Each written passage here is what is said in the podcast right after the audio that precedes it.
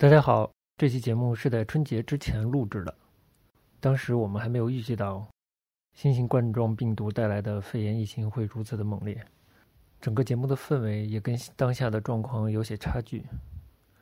无论您是在哪里收听我们的这期节目，都希望您做好防护，保护好家人和自己，做我们力所能及的事情。新年快乐！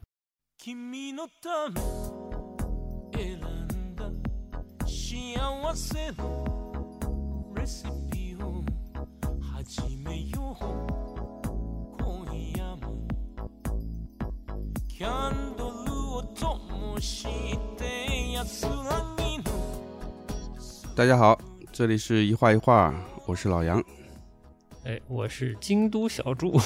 哎，那么今天这个节目正好是咱大年初一，呃，哎， 不知道大家这个这个除夕夜吃的怎么样啊？我们开场放一首这个莱西皮啊，来西皮啊，哎来西皮，不知道大家新年菜单如何啊？啊应该是吃的蛮过的。应该是吃的蛮过的是吧？呃，这个鼠年新春快乐啊！恭贺新喜。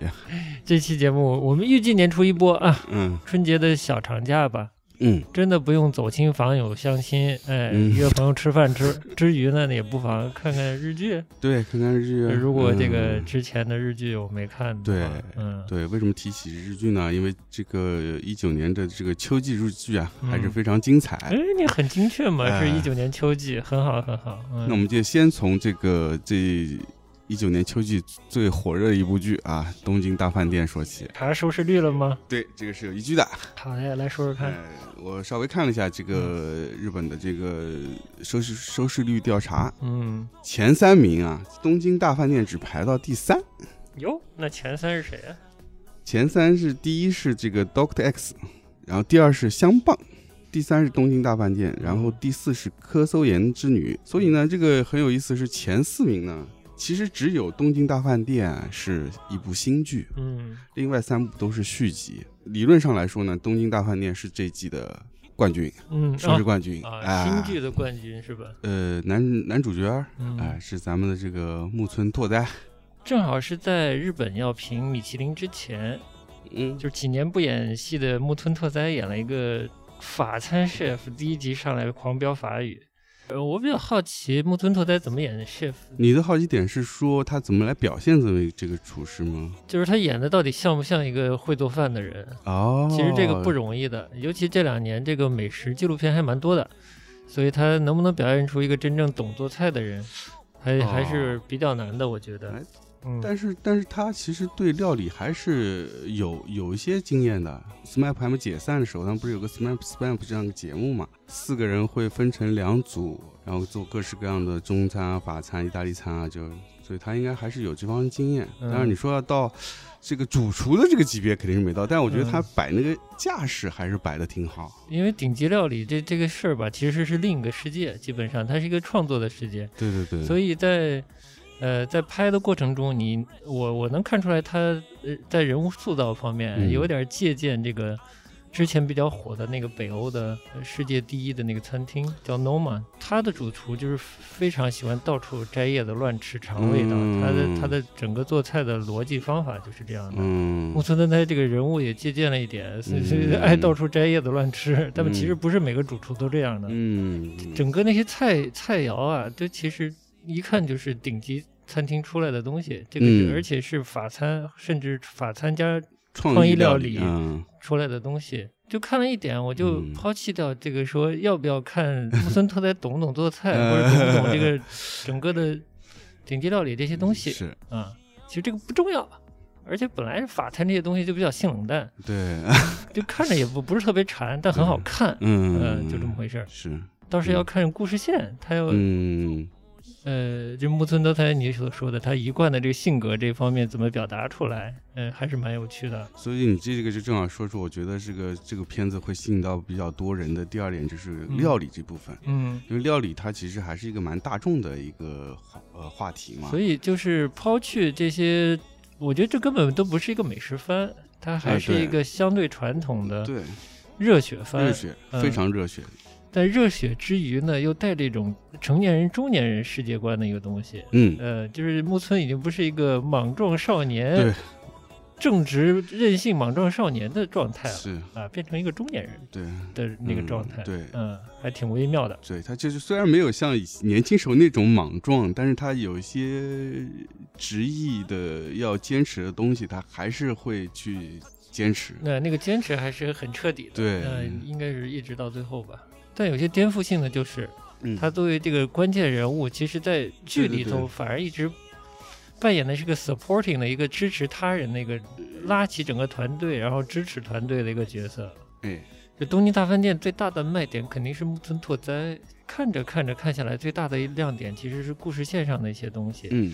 比如他支持的人是一个女性，嗯。对吧？嗯。他支持这个铃木京香演的这个嗯，轮子，轮子，嗯轮子，嗯，去嗯。开一家嗯。法餐对。餐厅，嗯。然后让他当主厨，然后也希望他有这个雄心野心，拿到米其林，拿到三星，嗯这是一个观念上一个蛮大的变化，我觉得这个也是顺定顺应时代潮流吧。嗯，对对，把女性推推推向主角的位置。这剧就是它会带出一些比较正的或者比较对，前一步的价值观的东西。就特别正，而且嗯我觉得刚刚你聊这些，我觉得就特别日本。感觉最大的变化就是每一个人的错误都是能原谅的，嗯这个在日剧里特别罕见，嗯，就是多大的错误都可以包容，只要你愿意回到嗯。共同的轨道上来，嗯。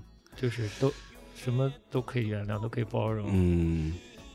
在日本这个社会这么传统，对吧？我们看了多少剧、社会的嗯。新闻，不给人，就是说白点，不给人翻身机会的一个一个国家吧。不，留余地。哎，不留余嗯。地。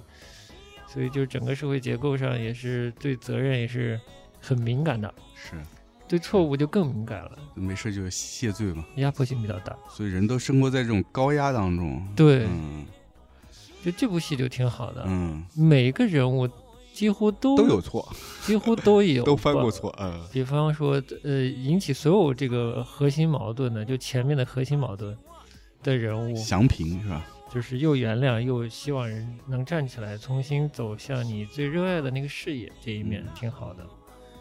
还有那种里面特别特别傻的新来的实习生啊，犯低级错误，嗯嗯嗯嗯。这个实习生不但是做一些很基本的措施，嗯，呃，需要修改、嗯。需要改进、改正，对。而且他甚至试图背叛餐厅、对。投敌，对，这个在日本已经可以去死了，我觉得。但是这部剧就，我觉得某种意义开先河的，嗯也是原谅了他，嗯，只要他的心是回来了，是决定回到这个团队，为这个团队做事情，嗯承认自己的背叛行为，算是认了错了，就还是可以认可他、接纳他。这个嗯 我觉得在日本蛮新鲜的，嗯在，日剧里也蛮新鲜的。而且不是木村拓哉一个人，嗯，是整个集体都宽容了。都挺宽容的，嗯太他妈罕见了。是因为从 学的是法餐嘛，嗯，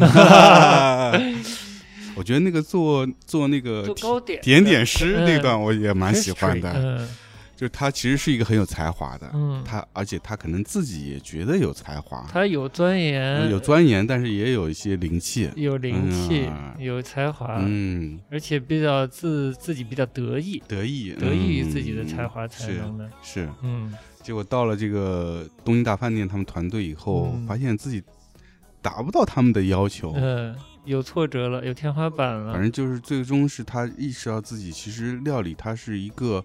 呃，还是有很深的呃，可以去持续研究的这么一个嗯职业，说对了，就是它有它有它的丰富度，还可以再以不同的方式对去加深你对嗯一个料理的领域对去钻研的方向，对而不是特别满意于满于当下的状态，当下的嗯好看的好看的 Instagram 对可以发出来好看的那个状是态。，嗯就是总的来说就是学无止境嘛，学无止境啊挺好的 还有一点就是让他也体会到，在加入这个团新的团队之后，他也体会到就是团队的力量。对，这我觉得也是这部剧一直想要强调的。嗯，所以啊，就是呃这这这方面真是数不胜数。嗯一个前辈对后辈的态度，以及平辈中平辈之人之间的默契，嗯然后对前辈对后辈的这种宽容的态度和指导的方式啊，嗯它有些是藏的，有些是显的，嗯有一些正话反说的，嗯这都是要考验人的。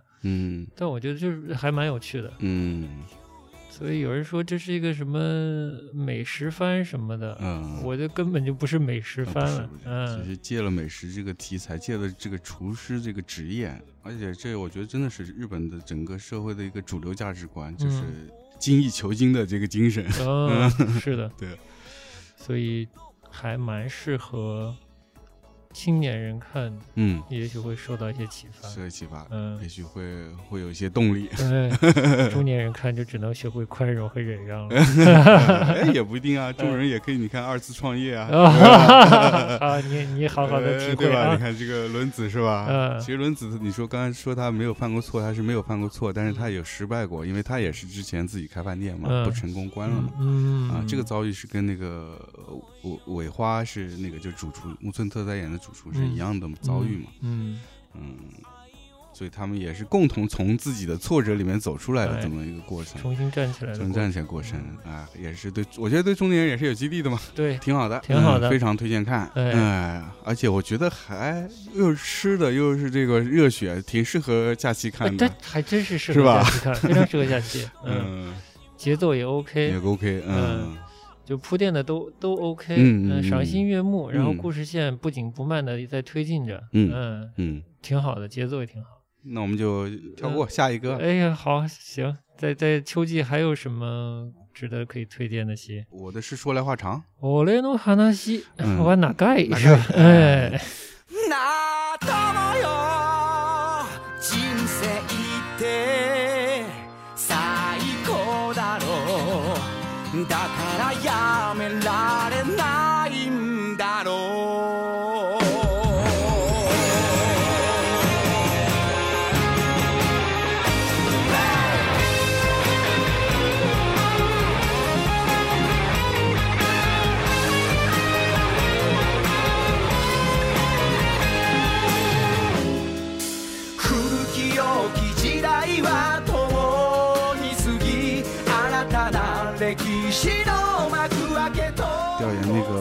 剧的收视率的时候，正好看到了一个秋季日剧的一个评价。哎，然后，嗯，刚才那个收视率说过了嘛，然后我看到一个一个一小段评价是，嗯，专业人士的对这一季的呃日剧的评价。哎，说说看，然后他们给出的二零一九秋季日剧最喜欢的榜单前三名，分别是。除去《Doctor X》以外，另外两部，一个是刚才说的这部《我的是说来话长啊，另外一部是同期的鹰，同期的鹰哦哎，同期的鹰我中西，中西西妹演的，嗯我看了一集没看，还没没看下去，没看下去是吧？啊、因为你跟我推荐以后，我就看了这榜单，我说嗯哟，那怎么也得。呃，赶紧看一下，然后就看了这个，我的说来话长，嗯。结果这一看就觉得，哎呀，太好看了，好看啊，好容易看，容易看，嗯。嗯，而且有点，我觉得啊，嗯。就特就在不经意间说了很多这个心灵鸡汤，对，那，你呃。觉不觉得夏季日剧有那个蓝的？啊，对对对对对，风风风平平浪静静的闲闲暇。暇，嗯她是一个女性嗯。脱离职场的一个嗯，状态，嗯嗯，对吧？嗯。嗯，然后这部我的是说来话长，是一个男性，嗯，都不是脱离职场了，脱离自己的人生很长时间的一个状态，嗯，对，都脱轨了，都脱轨了，都出轨了，嗯哎呀，你觉得好玩的点有什么呢？看这名字啊，嗯。我一开始想到是这个这个题材嗯。肯定是一个家庭题材的剧，但我觉得嗯。家庭题材剧虽然是日本人日本日剧比较擅长的一个种类，哎，但是因为也拍的太多了，其实想要拍出新意还蛮难的。嗯。第一个是这个人物设定，我觉得这个嗯主角深田斗真，嗯，嗯、在这部戏里面的表演还是蛮出彩的啊。头妈，嗯。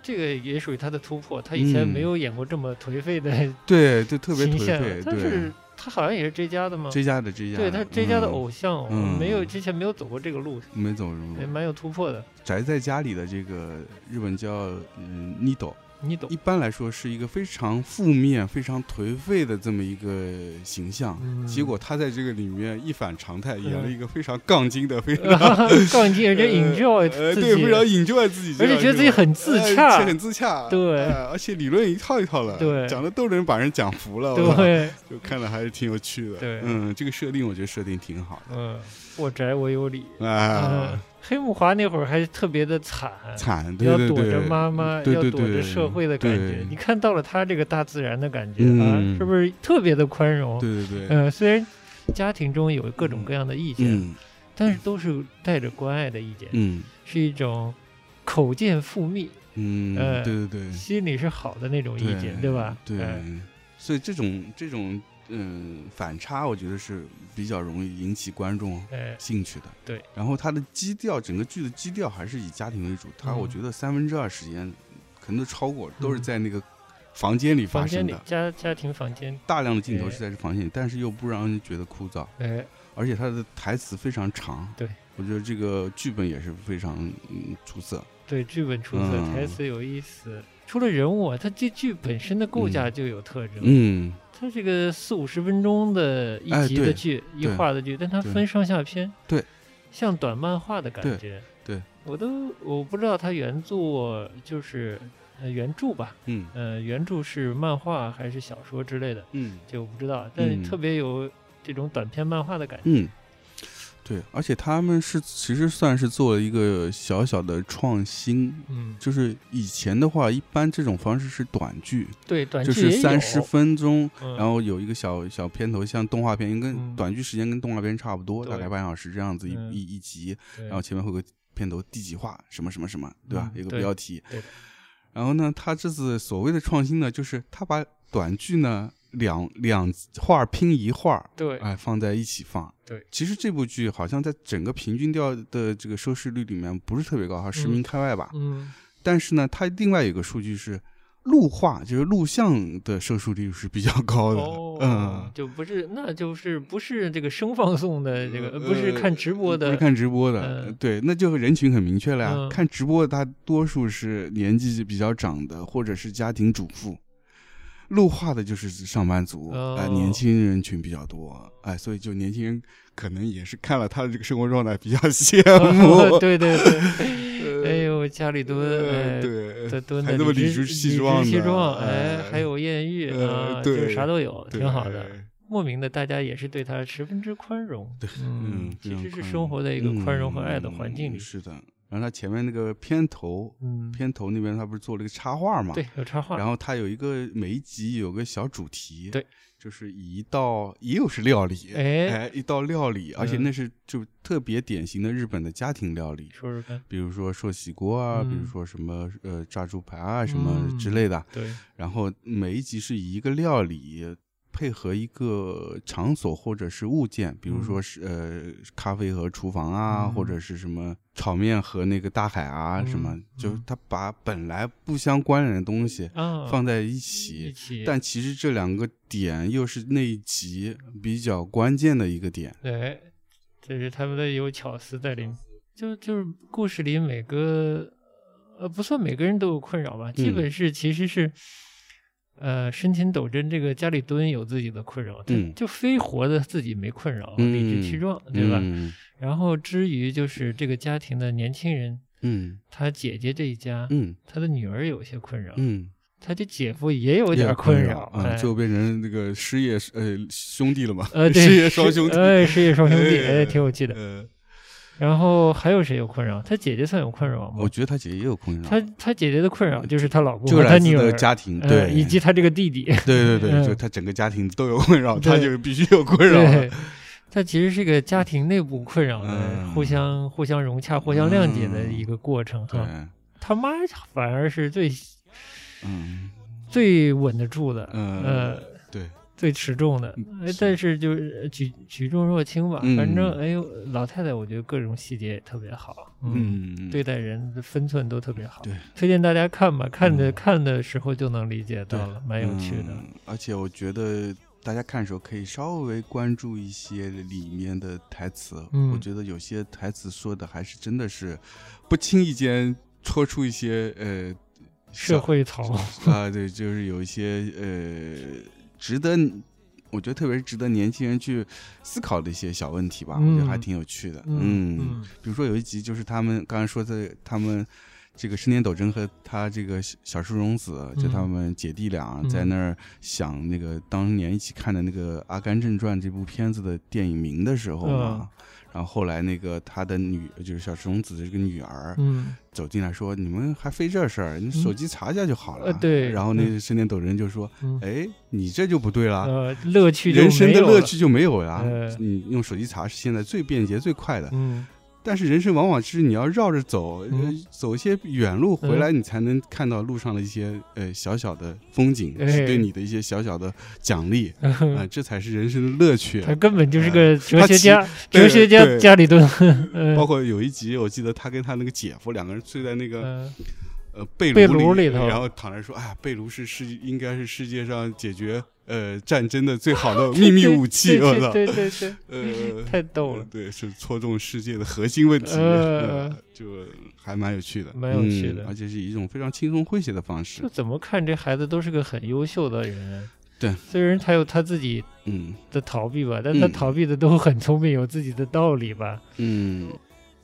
他就回避到了一个单一价值观的那些东西。嗯，虽然社会和家庭都希望他最后就是回归社会，是吧？嗯？嗯，但我觉得他要有自己自洽的那一套，嗯他觉得没问题，那现在就没问题。嗯但呃，如果是所以你最后你怎么看这个结局呢？他最后又鼓起勇气回归社会，然后跑到那个去应聘官僚的秘书还是什么的，然后给人一顿黑。我都想看第二部，他对接接对着职场我都觉得他真的可能会拍第二部。呃，他的职场黑能黑出来我。觉得以这个结局啊，他嗯肯呃多半是没有被续 录继续取，继续家里蹲，呃，就他这个转转样，就嗯绝对会会被拒绝。他的歪理可多了呃。第二季第二季再来继续蹲了。呃，嗯你怎么看这个平衡啊？嗯你看完你觉得他的他这胡说胡有理，你是什么感觉？嗯可能对日本社会蛮有意义的，其实中国也需要，但是大家没有这一面，还觉得就是奋奋斗向上挣钱进城。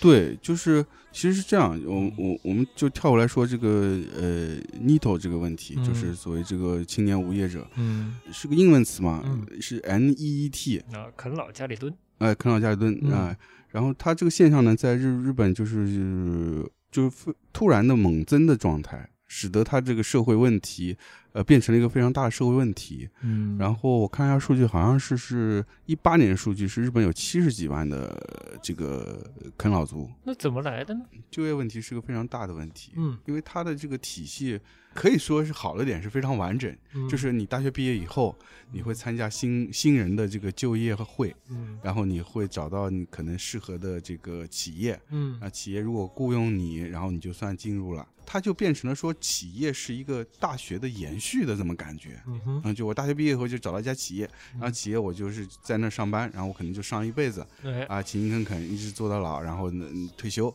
嗯哼，如果你一旦在这个公司里，一是工作可能最后做下来不觉得不合适自己，嗯或者是跟你的同事相处的不愉快，嗯他没有任何选择权，嗯因为你一旦辞职，嗯就意味着你你再就业是非常非常困难的。嗯，没这个坑给你人。家就是一个萝卜一个坑，而且人家规定是每年他有一，特别是大型企业、嗯，中大型企业，它有一定的比例是给留给这个新毕业生的。嗯，越随着你的年龄，呃越长，哎，你再就业的机会就越小。对，嗯，嗯这个就很就变成了一个社会问题，嗯因为有时候有很多情况下，真的你可能顺应这个呃社会的这个习惯，嗯。大学大学毕业以后找到一家所谓的比较呃知名的企业进去了，但其实你你在进去前你适合你不知道你要做什么，对，因为他可能很多时候进去以后是分配工作就是我把你分配到这个部门，对，先把你招了，对啊，然后再分配你具体的工作。对啊，然后你进去你不一定是你适合的工作啊，那你想换工作你没有门路可走啊，嗯这个蛮可怕的。啊，你的意思是这个这种这种制度，嗯这种社会运作机制，嗯长期积累，嗯积累了很多觉得自己现有嗯工作不合适而离开的人，对但又没有新的去处，对形成了这么一个泥泥头族之类的。对然后这是一部分，嗯还有一部分是年轻人。嗯年轻人是什么呢？就是呃，因为日本的有个有一个好处，也还有一个，但是也同时我觉得也是坏处，就是打工太便利了。哦，就导致很多年轻人，他可能从上中学开始就打工，一直打到大学。嗯，然后他大学打完继续打，对，然后他打工，他反正一天如果如果一周我多打几次工，我这个收入也还可以，够嗯活的，嗯够生活的，嗯没什么问题。嗯，然后呢，他们就觉得社觉得，会发展，哎，我这样还是时间还自由，嗯那我何必不打工呢？我就这嗯样打工打着吧。嗯。然后打着一时间一长吧，他就开始对于呃去正式去应聘就有一些排斥，排斥，排斥之后就会说，越时间越久问题越大，是说对，呃就跟生生田斗真这个人物一样，对蹲了五六年，对蹲了五六年就有问题是什么呢？嗯。因为日本是一个非常规矩的社会，嗯所以他应聘时候他是有一些条件硬性条件的，嗯。比如说他如果看到你的履历里面有几年是空的，嗯。他们会对你产生质疑，嗯。说为什么你这几年是空的？嗯。你是跟社会格格不入，你的呃个人个性有问题，呃不能和周围的同事共共同相处，哎。那你就会如果把你招进来，就会成为我公司的一个问题人，嗯，那我肯定是有风险的。对的，那你既然是个天才，你跟社会格格入不入？对啊，但公司不需要天才，是啊嗯公司还是希望你是一个零件，能够把你自己的工作完成、啊嗯，就整个集体能够。啊，就回到看集体问题啊，哎要为了集体牺牲个人的一些需求哎啊，这是他们对。对，就是是稍微说，嗯其实大饭店这一点也是希望嗯发挥每个人的的独特的创造性，哎觉，得这几年看上去日本社会也是在往这个嗯东京大饭店所营造的这种方向去走的。对他它整个也希望有宽容的一个就业的环境。很多情况下，在日本的公司里，不需要你有什么特长，你就做一些文本子整理什么的工作。嗯，所以他也没有特长，那没特长，你在公司里，他公司更不知道招你来干嘛了。对，你如果一旦失去了这个希望，嗯是最可怕的。所以这部剧对于日本的啃老族也是一个好的影响，是说。嗯，虽然是啃老，但咱是也是 也是什么有道理的，是吧？啊有道理的 有道理的，首先是有有道理理的。但我觉得是社会需要一点这个宽容，是说，嗯，人是多样性的，嗯，但是这个剧里呢，生田斗真他还不是在大企业里嗯失败、嗯退出企业，家里蹲着，他其实是自己创业，嗯丧失梦想，颓自己的事业心上颓废掉了。嗯，我一直就是嗯我没有看的那么仔细，因为它挺轻松的，我一说很多细节我也没有完全吸收到，嗯，所以我一直在好奇，就是他做饭也不差，哎咖啡又特别好，对，为什么就是不愿意捡起以前的事情再做呢？嗯，这点我其实打挺大问号的。嗯，但可能他具体解释到了，但我没嗯看到，我觉得还是蛮可蛮可惜的。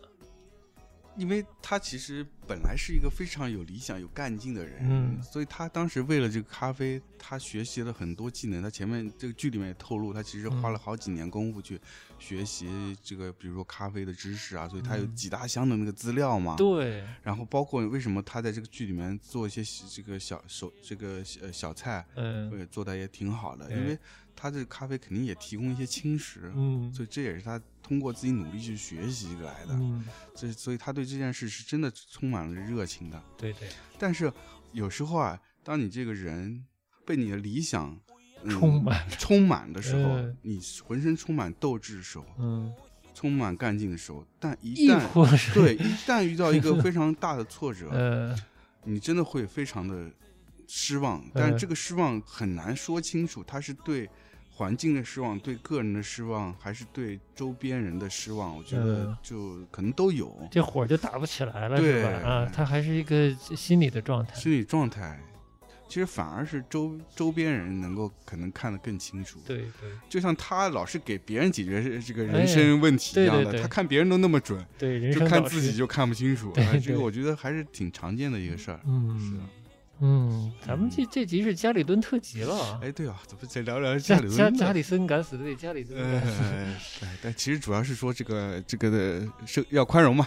我的是说来话长，嗯，也是推荐大家推荐大家有空可以补一下。非常好看，也非常容易看。哎，嗯，行啊，那这集加里敦加里敦特辑，加里敦特辑还是不是嗯还还得来一部啊？嗯，加里敦还有啥？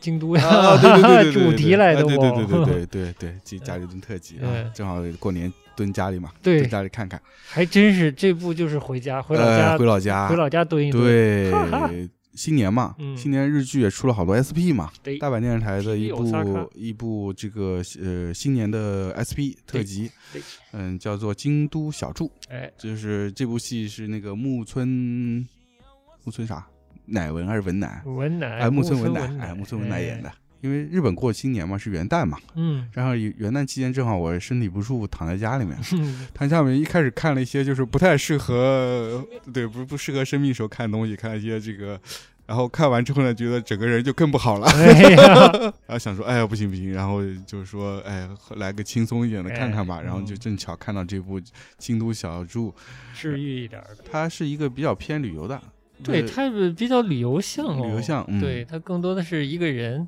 嗯，呃就木村文乃这个人物，他呃在京呃在东京没有没有工作了，好像是。对，他是个平面设计师，平面设计哎。师，接不着活还是怎么？不是，他是离职了，哦离职了，离职了，然后啊。属于也是失业状态，失业状态啊不开心，不开心。哎那不开心怎么办呢？放松放松情绪，说回老家，回京都，老家是京都的，他妈说，哎，你反正正好这段时间没工作，呃，嗯、那个你舅舅哎前段时间身体不好，你正好顺便去看，回去看看，嗯哎，帮我看看他怎么样，身体怎么样。哎，京都毕竟在日本人心中还是一个比较休闲放松的地方，但其实京都满大街都是游客。对，呃修养新森林。呃，不过这片子拍出来的地方还是人人烟稀少，还是蛮放松其的。实，嗯呃，我印象里好像京都也有一些有有有，其实有挺多的是，蛮安静哎，的接下来我们可以介绍一下嘛。哎呀哎 good，哎，嗯就是其实京都它主要是人游客集中在一些景点，对，以及市中心的三条、四条和嗯园厅这一、这这这一片儿。哎，好好，稍等啊，我嗯给大我们的亲爱的听众嗯介绍一下，这个杨老师呢，嗯，这期节目他其实应该叫这个京都的女婿，啊，京都对不对女婿，哎呀，半个京都人哎啊，半个京都人，夸张不夸张？嗯小夸张，但小夸张，小夸张。但京都嗯女婿是不夸张哎，这个跨国婚姻，嗯不容易，哎，不容易是吧？啊，咱们把不容易，话长，对对对好的，不说了。呃我不要听，我精神好的要听。嗯，好的，说点美好的哎事儿。美好事。美好的事儿就是杨老师应该是对京东还是挺了解的吧？嗯，算是比较了解吧。嗯，嗯，回娘家经常也去，对，而且自己也感兴趣，喜欢。喜欢，嗯因为很早去，大概零四零五年第一次去，嗯就觉得这城市哎非常有意思，嗯传统和现代的，嗯嗯，年轻和老旧的嗯这些东西。它都能结，就结合的非常好，哎就是你放在一起，你没有违和感。对，挺嗯，这个是蛮特别的。当然，当然，以及它的这个呃比较悠久的历史也好，以及嗯跟中国传统文化的一些关系也好，嗯我觉得都是蛮吸引我去对去挖掘这个城市的。对的嗯，而且你现在了解应该脱离了这种特别中国，在中国这边对京都的一个刻板的印象，就是嗯它是沿袭了个古典中国的一个嗯城市。嗯嗯嗯，其实它是有它独立个性的一个地方，对对吧？对非常有有独自的个性。它为什么它能成为就是呃，今年我不知道是不是，但是基本上年几乎年年都是。呃，在日本是嗯、外国人最喜欢去的旅游地的这个第一名，必须的。然后在日本也是基本上常年都是在前三名，肯定是有的 three，啊，top three。嗯，一般就是京都、北海道、冲绳这三个地方轮轮流做主吧。先说这个戏，这戏就是没太交代这个主人公和舅舅之间的关系啊什么的，嗯而更多的放在了他回去帮舅舅一些忙，买些东西，嗯跟京都当地的店家嗯接触之中。对，他展现出了一个东京的一面，哎，不是不是东京的京，京都展现出了京都的一面。对京都嗯比较日常的、比较本地的那种传统的人际之间交往的那种感觉。哎嗯，这个还蛮有趣的。哎，你说说看，你看到了什么？就比如说，其实他的舅舅嗯每天请请他去，嗯，买一些东西，嗯，给他写在哪里哪里。小抄，嗯。我觉得是说他应该是从这个木村文乃的这个呃的母亲那儿已经知道他现在的状态，呃有点颓。有，点颓，哎，他想通过介绍他一些有自己呃交往的一些老店铺哎啊，然后呢，哎，散散心，散散心，有交际了。对他可嗯能觉得，就是作为他一个老京都人，他嗯觉得这些地方是能够让一个人平静下来，嗯，去思考一些自己未来的这个计划的这么一些路线。嗯，我觉得这就是他对于自己的侄女的一种关心。对嗯，对只是他不会这么直接的说出来。对，这是京都人特别有特点的一面，是吧？就是他非常含蓄他的表达，哎呀，甚至是日本其他地方人觉得京都人很腹黑，不是腹黑吗？有些面就你你是不是就因为你腹黑，然后你太太也腹黑，你俩黑到一起去了？我我我不腹黑啊。嗯，好的，回到主题。对，嗯然后就比如说嗯，呃，他们这种表达。这个含蓄到什么地方？就是嗯。京都人有一个特别有名的段子，是嗯说你到我家来做客，嗯，当我端出茶泡饭的时候，嗯。就意思是逐客了，啊，为啥呢？就是你可能再留下来就给我添麻烦了，啊。呃但是我又不会直接告诉你，哎，因为茶泡饭基本上可能在京都属于，比如他吃过吃一个宴的话，可能作为收尾的一个料理也算一哦。种，这也是一个信号。所以就很多地方人就很不适应京都人这种表达方式嘛，嗯啊、但是如果你适应下来，就会体会到它里面的那种，嗯，还是有它特别能够治愈人的一部分吧。啊你说京都的文化本身治愈人的部分，对对对对不是腹黑的那部分，不是腹黑那个，啊好谢谢对对对，嗯就就这种表达方式，嗯 它会带来腹黑的一面，也会带来比较积极的一面。因为比较含蓄，所以就黑在里边，呃是吧？就是因为它的含蓄，就是它会给人一定的空间，嗯。就给你一定的距离，嗯。不会保持让人和人之间走的那那么的近，就看你怎么去理解它。对，就嗯看你在这个环境里你适不适应，你享不享受它好的那一面了，对不对？嗯对，其实很多人就不熟悉日本的文化的话，就觉得日本的这个整个语言呀、嗯。太含蓄，就是日本人说这个困惑是吧？嗯。叫什么梅瓦库还是什么？嗯梅尔库呃梅尔库啊嗯。呃不，就是你作为一个中国人的话，或者一个外来的人，嗯。你表面看他的一些表达，嗯。好像这个表达的强度力度不是很强，嗯，对。所以你感受不到。对对，但其实，如果你生活在那儿，你每天出从出生接触的就是这个环境，嗯。那你会很敏感的感觉到。嗯。这话说到这份儿上，嗯。已经是挺重的了，嗯对不对？嗯其实是你觉得他含蓄，其实他们自己没有觉得那么含含蓄。，对，这就是他的表达方式。对，所以大家不要有这个误会，嗯。嗯，对只是他们拿捏嗯的度是在这个范围内，但也是有轻重的，对，而不是看起来所有都是轻的，那就误会了。可能从外界看啊，会觉得比较呃度都普遍偏轻，在交流上、嗯是吧？，对对，嗯，这可能也是他文化的一面，嗯但他自己就是因作为日本本国人，应该是很清楚的掌握到里面的度了，嗯，就比比较微草，比较细微？所以可能折射到某些就是他们其他的生活的方面，比如做东西、嗯研究啊、艺术啊、嗯各个方面吧。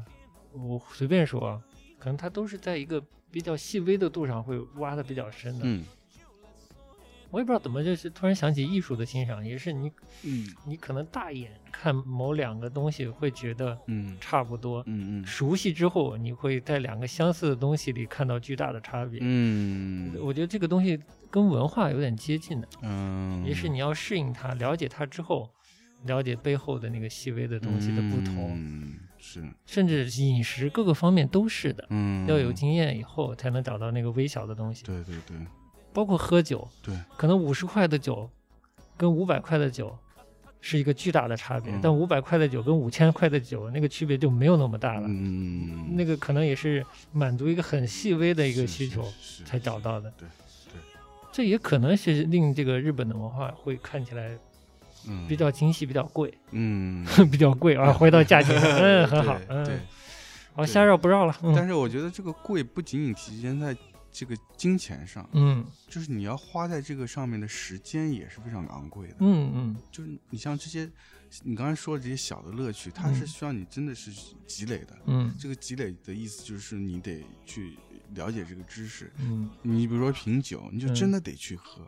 它有各种各样的酒馆，嗯对吧？居酒屋，嗯对吧？也有这种专门的卖酒的店，嗯站在那儿可以喝的，嗯。然后可以配配点小菜，嗯对吧？也有酒吧，各种、无论是 whisky bar 还是嗯什么这种鸡尾酒吧，鸡尾酒吧，甚至是在便利店门口，嗯，对对吧对对，就是在你在不同的心情状态下，或者跟不同的朋友，你会选择不同的场景，嗯，配不同的酒和不同的小菜，哎，这你的生活就很丰富啊。对对，啊它有个特定的情绪特定的滋味。说回到剧里的店，有没有令你印象深呢？对对对对，这个这个刚才说了这么多酒，是不是京都也有很多喝酒的地儿？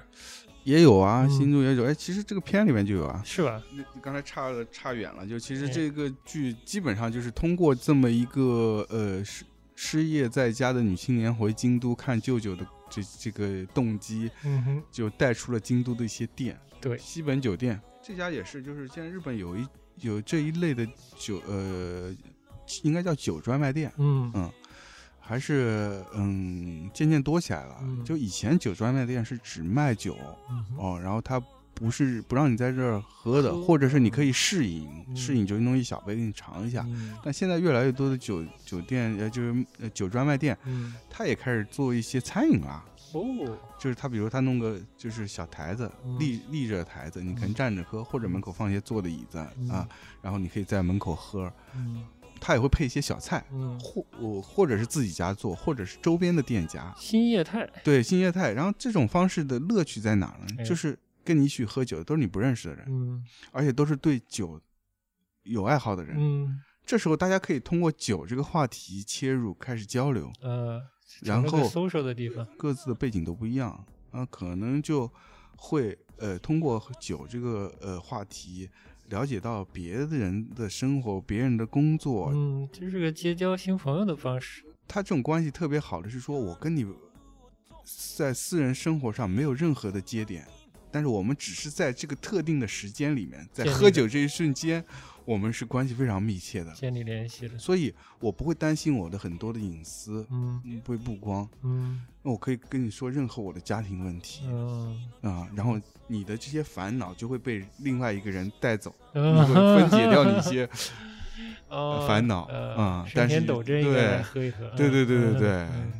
这这是他们有趣的地方。其实嗯。当然了，他以前他在就是日本这些酒吧其实也是有这个作用的，嗯。只是说在酒吧里一个封闭的空间和在一个这样的卖酒专卖店的这么一个商店的开放空间，嗯。又是另外一种感觉。嗯，哦，是这样的，所以你看那个这部剧里面也是啊，那嗯个呃，这女女主角走到那个门口，那嗯旁边那几个大叔大妈就招呼招呼他 说：“哎，来喝来喝。就是体现了京都就是特别有人情味的一面。嗯。反正我到了哪儿，就国外到了哪儿，我都觉得当地会有一些好心的老年人出现，总是令我非常感动。是，嗯我是有一年在去东去东京去了，去京都，嗯哎，不小心差点摔一跤，倒也没摔，嗯，但是旁边特别优雅的老太太就就说是哎危险小心之类的。嗯嗯嗯我觉得这种就是陌生人之间的这种对，不搭嘎的这种关心，是我觉得最舒服的。是，他又不是真的特别需要认定他嗯操心，嗯但他给了你一个，你也不会觉得特别重的一个、嗯一个安慰吧，就就够了，我觉得挺好了。对嗯，就小小的这么一点就够了。他这个剧在介绍店嘛，然后一家一家店越看我就越越越有共鸣，因为嗯里面不是虽然我不是每家店都去过，但是嗯 我操，你真是半个京京都人，这电视剧里的店你都你都去过了。呃 对，差不多估计有一半我去过吧。我操，呃好好，既然聊到店了，我们先插哎，首歌对对对，放松一下啊。。日本的这个新演员是吧？你好像挺喜欢的。嗯，新演员，嗯，还行吧，呃还行。但我觉得新演员有趣的点是说他，呃，蛮喜欢和不同的这个音乐人合作的，嗯呃，经常跟一些老的、新的嗯，年龄层不同的人合作。一九年他发了张 EP，嗯嗯，我其实之前都不太知道他是他也有音乐人的这一面。啊，他其实原本是音乐人，他原本是音乐人啊，好的演的。演戏是副职。哦，原来是这样。嗯好的，他一九年发了张 EP，嗯啊叫 Same Thing 吧，然后里面有一首歌叫 Ain't Nobody Know，嗯，是一首是一首蛮 R&B 的偏 R&B 嗯一点的这种情歌吧，对。但嗯 MV 挺好的，嗯。氛围特别的 City Pop，嗯。有很多这个呃嗯。都市生活的片段，嗯。然后拍的特别美，嗯。用这种这个长焦前景深的镜头拍拍嗯。各种的生活中的物件啊，嗯就像那个 City Pop 关键词一样，嗯。嗯，咖啡、唱片机、磁带、嗯、漂亮的嘴唇呀、然后街道啊，嗯、雨伞啊，各种这个场面很很美。嗯。其实前面呢，这个有一些氛围，嗯，有一些推推日本的这种店推门入店的这个小铃铛响的哎叮，很然后好听。门咯吱声音，嗯，既然我们下面聊店嘛，就啊先放这首歌，放这首歌放松一下。行？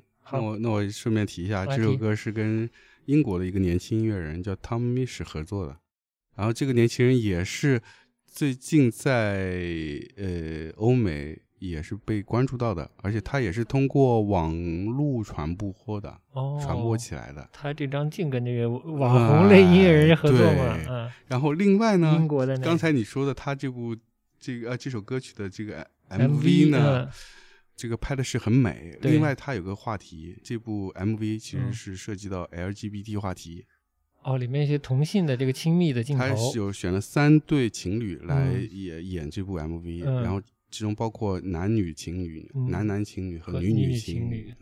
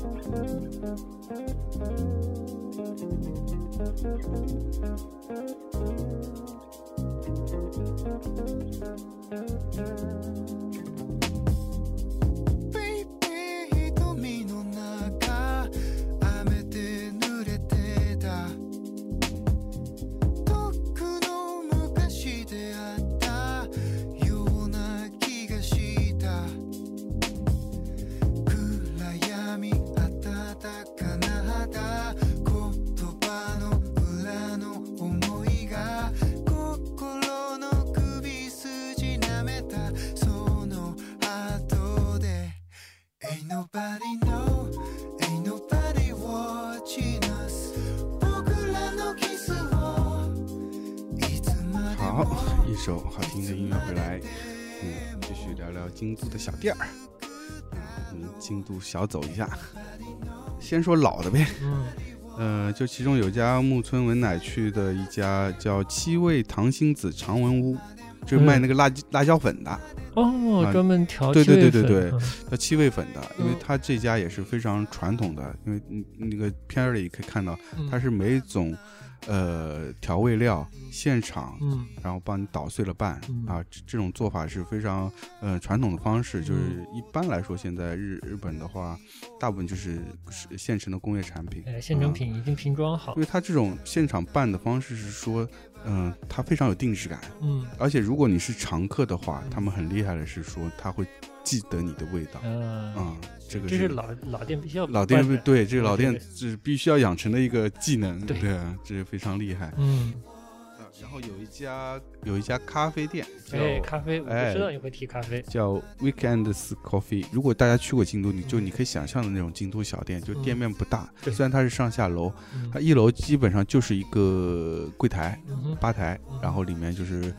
呃，应该是夫妻两个经营的，，OK，因为我那时去也是慕名而去嘛，是慕名，所以它是有名的店，它是有名的，京都本地算是有名的呃年轻咖啡店，因为咖啡文化在京都也是一个非常有历史的一个文化。嗯咖啡的消费量京呃全日本第一是京都，哦。嗯，，所以它有很多所谓的沏茶店，就是老的老式咖啡店，嗯。是每一个京都人从小都会去的一个一个一种一种生算是一种吃早早餐的，就像像呃广东人吃早茶那种感觉，哦。嗯，这种日本的咖啡店嘛，嗯。你你不自己烘，你都不好意思说，是吧？呃，你是咖啡店是吧？对 对对，啊所以一般都肯定是自己烘的，所以哎。它也有卖。对那么你在呃点咖啡之前，它会有一个小玻璃瓶啊、可以让你自己闻不同的味道。嗯哼，然后那边基本是手冲，所以它的吧台也很小。嗯哼，就是店本身就不是那种大家想象的我们这边这种网红店，嗯非常的炫怎么样？一点都不炫，对，然后也不豪华，只就朴实，特别朴实，嗯而且特别小。嗯自拍可能并效果并不一定特别好，对哎，嗯但是如果你真的想尝一个比较，呃，有特色的咖啡，是可以去尝试一下。嗯，接下来是一家古美术店，哎呦应，该算画廊吧，古美术画廊叫画饼洞，哦，呃，也是那个片儿里有的，他去帮他那个舅舅。舅去有一个瓷器做金善啊，哦，对，就修补修补嗯那个瓷器。嗯。对，然后这家店也特别有意思，他家的最大的特色，他主要做朝鲜、李朝这个时间段的，李朝还是呃，好像比较古是吧？日本瓷器啊，嗯，从中国通过朝鲜传、嗯传。到日本的，通过古代的朝鲜对，传从古代对，所以古代朝鲜的这个陶瓷对日本的陶瓷的影响是是非常大的，哦，嗯，所以这家店店主呢自己的品味是比较偏好朝前李朝，嗯李朝嗯时期的，嗯，这个李是赵钱孙李的李，对，哎所以呢，就是反正这家店就非常嗯瓦比萨比了，瓦比萨比，啊哎呀，哎，就特别质朴，而且有一些可能真的是几百年的东西，可能嗯三四百年的东西，四嗯五百年的东西。嗯，啊，不会，你有你想象的那么贵，因为它嗯没有到一个非常珍贵的地步。它嗯虽然有历史，但是它可能当时是比较大批量生产的，或或者是它甚至里面有很多是有残缺的。这种东西就是风韵风韵，哎对，你觉得店店？家店家在自己在剧里也解释了，嗯，他他不是摆了一些残破的东西，对对对对，他就他就就是喜欢这个残破的感觉，他就喜欢这没问题。种美学。好的，然后下面一家，下面一家叫 Stock Room，是一家这家是古董店，哎，主要是卖古董家具的。哦，然后它的主题是英国，所以它基本上是卖这个英国的这个古董家具以及一些杂货。它的位置是在鸭川边上，我记得。鸭川是我的大爱，家具店就是我我个人也挺喜欢的。当时进去啊，就是就真的想抱好多东西走。说是古董店，其实应该算是旧货店，它可能是比较偏近代的、近现代的，嗯，以及到可能八九十年代可能都有东西，嗯。那怎么听着有一种呃聚焦于英国的 D and Department 的感觉呢？哎，是还真是有一点这种感觉，有啊嗯，但是店很规，也是规模很小，嗯就日本就特别是京都的小店啊，特别小，然后是你逛习惯了，就会觉得这种小店反而好。嗯，店主的喜好，他嗯经过自己编辑，嗯，完全从店里里面你能感受到，就蛮多的了。我们就最后一家吧，最后一家吧，最后一家，这家叫呃最后一家有何特色？嗯，最后一家是一嗯个书店咖啡，哦，复合式经营，哎嗯呦叫 Bibliotech Hello 咖啡加书店的这么一个经营模式吧。哦就现在国内像上海、北京啊，嗯不也是也是有很多这种复合式经营吗？嗯整体进去以后，那店的感觉啊，就还是在哪儿差了一些。嗯哼，二是说呢，经营上就是。在京都这样的店，它就真的是规模小小的，然后做的很精致，它就是能运营下去，运营很多年。京都太可怕了。京都，你看这个节目里，我们烤鳗鱼的店，什么什么七七味粉店，嗯，嗯呃，咖啡店不算了，嗯。然后这个古董古器物、对，金善店，嗯。动辄就是一百年。嗯，呃，和果子的店都是动辄都一百多嗯。年，对吧？嗯几代人的，嗯，这是京都人的这血液里的骄傲。嗯，就是你开店的，你如果说你你家只有一百年历史，你都不好意思说说自己是老老爹，说不出口，哎隔壁都是三百五百呃年对，的。很很可怕，哎，对，但我觉得啊，就是历史是一方面，哎但是好玩的店还是自己的这个所销售的商品嗯和自己的内容，我觉得嗯是最有意思的。对，对，为什么这些老店能存活下来，也是因为它本身卖的东西它有特色啊。嗯你说调气味粉的，嗯或者是做那个糕点的，嗯那你别家没有这么做的，嗯，或者是很少有这么做的，那你就是个特色啊。对你现代人就是可以体味到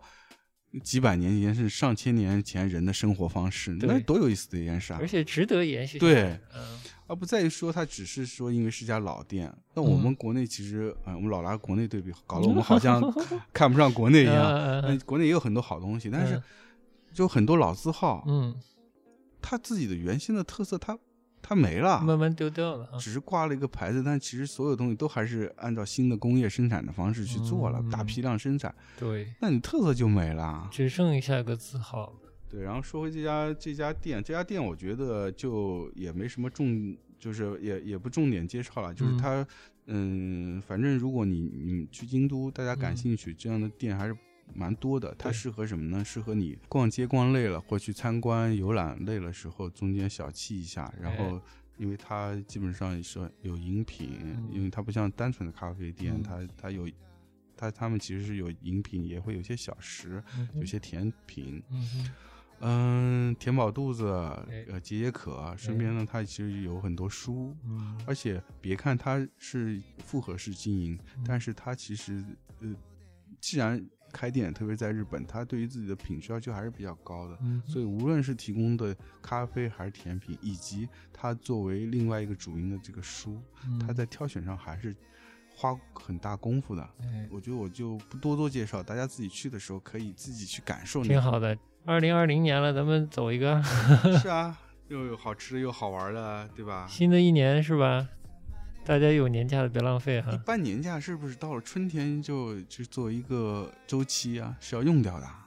年前应该就应该用掉，然后新一年的年假应该开始了吧？我记得我原来工作好像是到三四月份三四月份为一。个节点。哦，嗯那正好。如果是啊，听众朋友们也有这种的，嗯，那我们三四月份去消耗一下年假吧。哎，挺好，挺好。哎，就跟着半个京都人去玩一趟。哎也行，也行，也行。哎，我的私心就是这样了。好的呀，就我们就找个，比如说三月底，嗯，我们就走一趟嗯啊，去京都玩一玩。嗯对，说到这个三月底京都啊，正好三月底京都呢有一个艺术活动，艺术活动，哎，可以算是艺术季吧，哎、但是这个艺术季相对比较新，因为嗯之前没有，今年是第一季。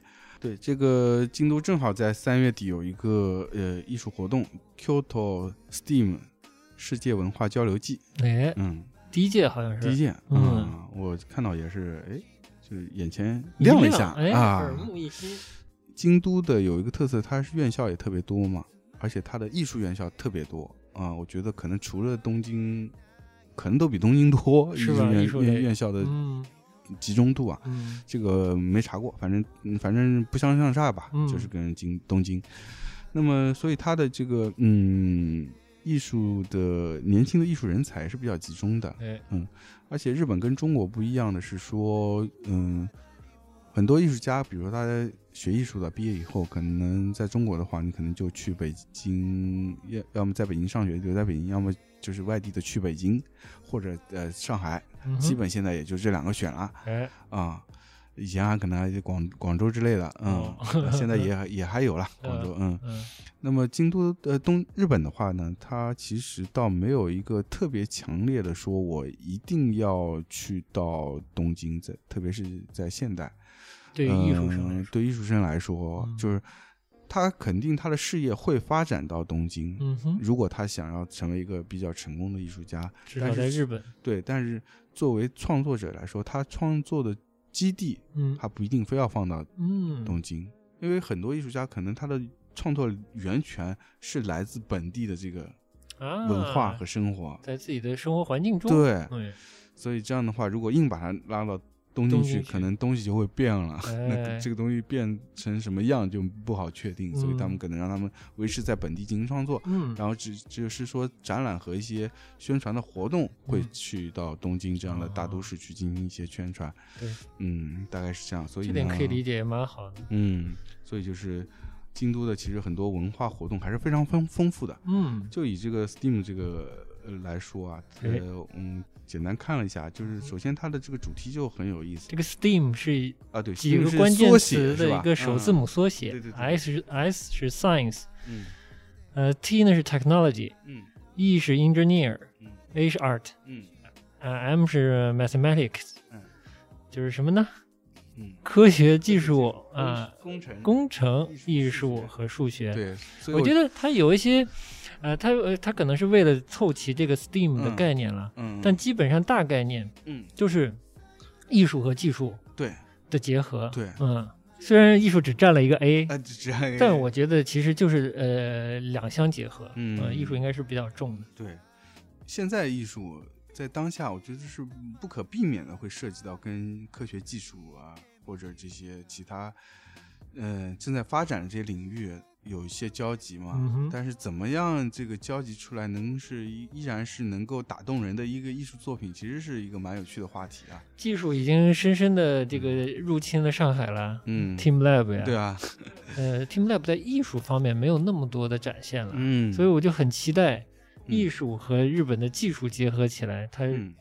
发酵出一个怎样的东西？对，这活动还挺丰富的，嗯，就有讲座、有表演、有展览、有工作坊，还有美食市集呢啊，。市集，对对对，其中有两个表演项目。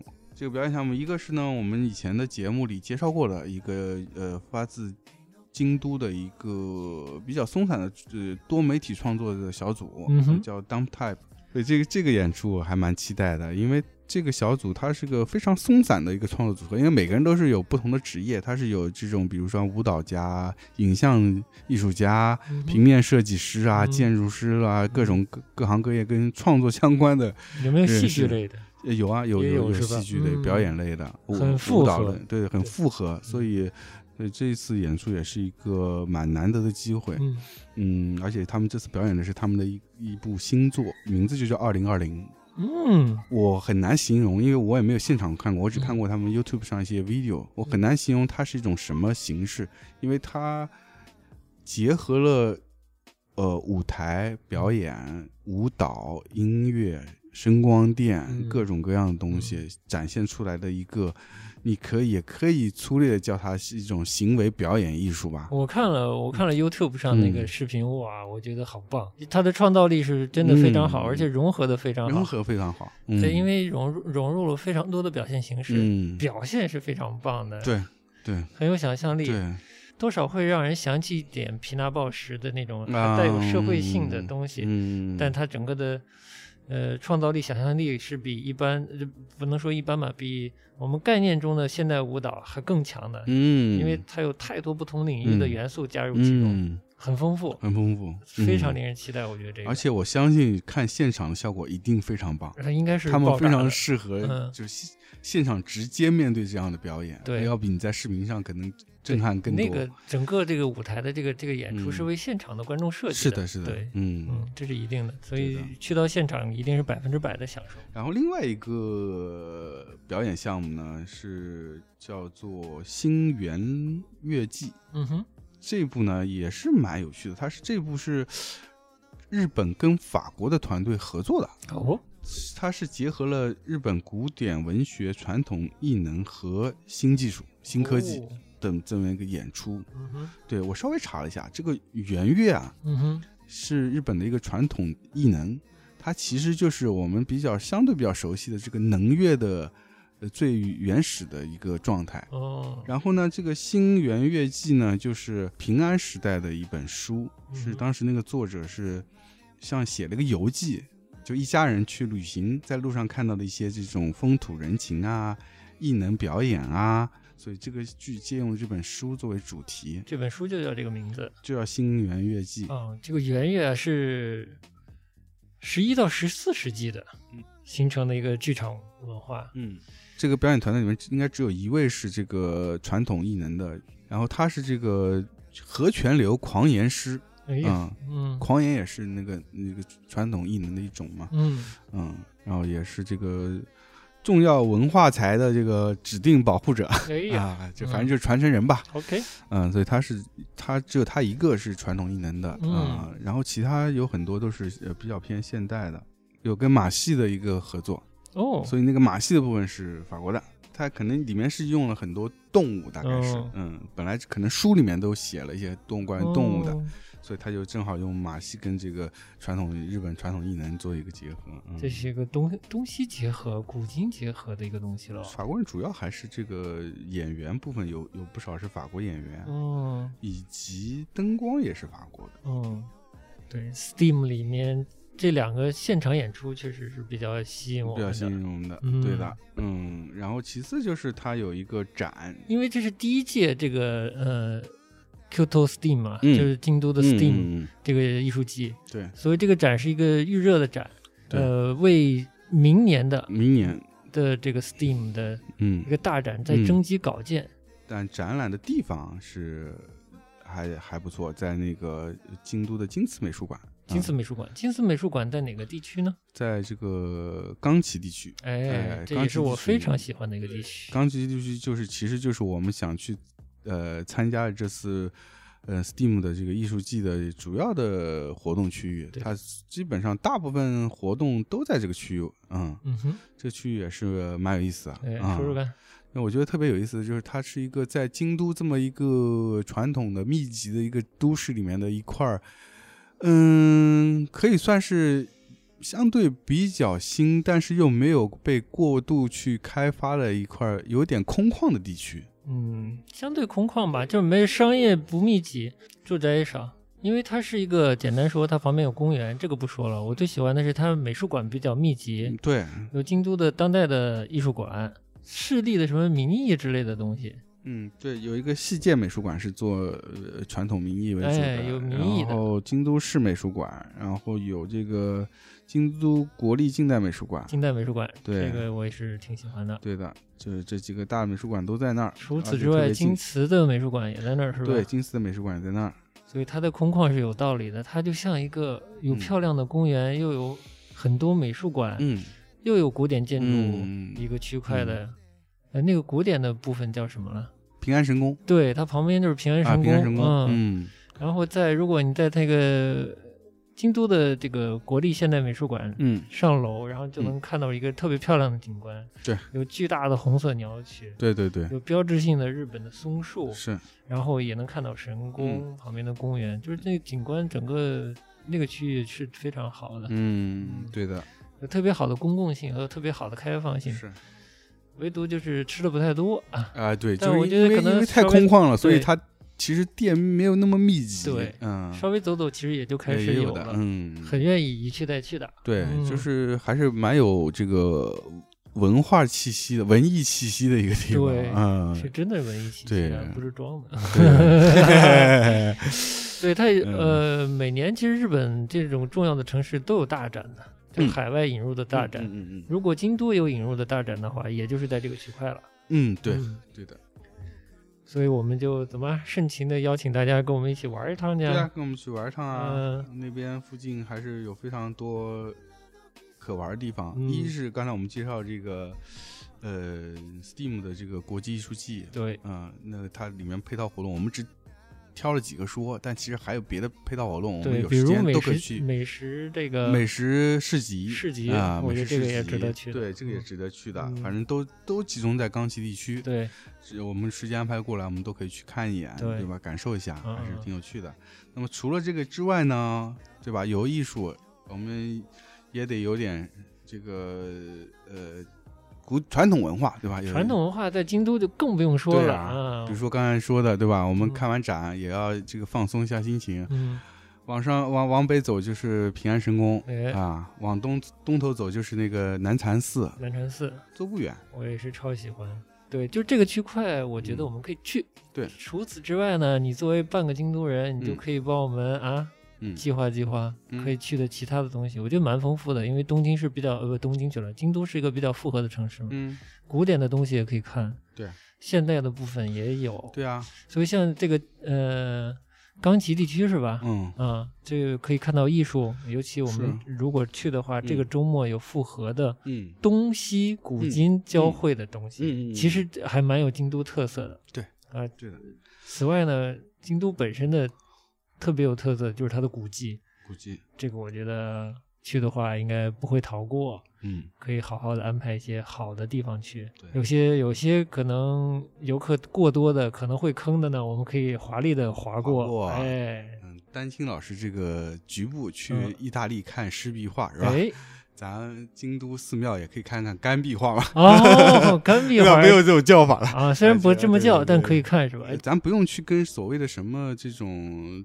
中国什么敦煌壁画去比较，你嗯单纯当做一个呃美术品去欣赏，我觉得还是很有风味的。嗯嗯，光钢琴呢，其实也有几家小型的呃画廊嗯是比较年轻人的，基本上集中在二十岁、二十多岁到三十岁这样的一个年龄段的一个呃京都本地的呃年轻艺术家。嗯哼嗯，我觉得我每次去还是会有些新的发现。嗯哼，我觉得大致就是这样，就是说，你如果没去过京都，嗯，跟我们去也错不了。也错不了。嗯，如果去过京都，跟我们去就更错不了了。对就是一定，嗯我觉得是玩的一个嗯你作为一个初级游客去京都玩不到的东西，是尤其还配合我们这个京都的 Steam 嗯嗯嗯这个活动，对是吧？对，还能跟我们聊天儿，是的，我觉得还挺好的呀。一个计划嘛，当然对要我们也我们需要看看大家的这个热情情是吧？吧啊呃怎么体现啊？大家可以啊，给我们一些呃，在我们的社交媒体嗯，给我们一些反馈留言啊，举个手，举个手，哎不用多说话，嗯，就说走，走，哎，几个字，哎，就够了是吧？就够了，我们就领领感受到大家的这个热情了嗯对。行，那我们就再仔细筹划筹划。筹划筹划，如果大家真的有热情、有有期待想去的话，我们会把这个行程编辑的更有意思、更紧凑，嗯，给大家一个非常好的一个京都的这个春季的踏青艺术之旅，是吧？对对对对，哎，这个说的好，嗯非常好。嗯，时间应该不长，嗯应该是五五天左右吧，五天六天吧。五六天时间的行程，嗯对，因为还其中包含周末，所以需要请的假期不是太长。不是太长，好吗？行，行，我们今天节目就到这儿，啊也祝大家过一个愉快舒适的新年。呃，春节之后我们再见，嗯，对我们节后见，哎最好是我们三月底京都见，哎，是吧？好嘞，京都见，嗯，拜拜。拜拜。Ain't nobody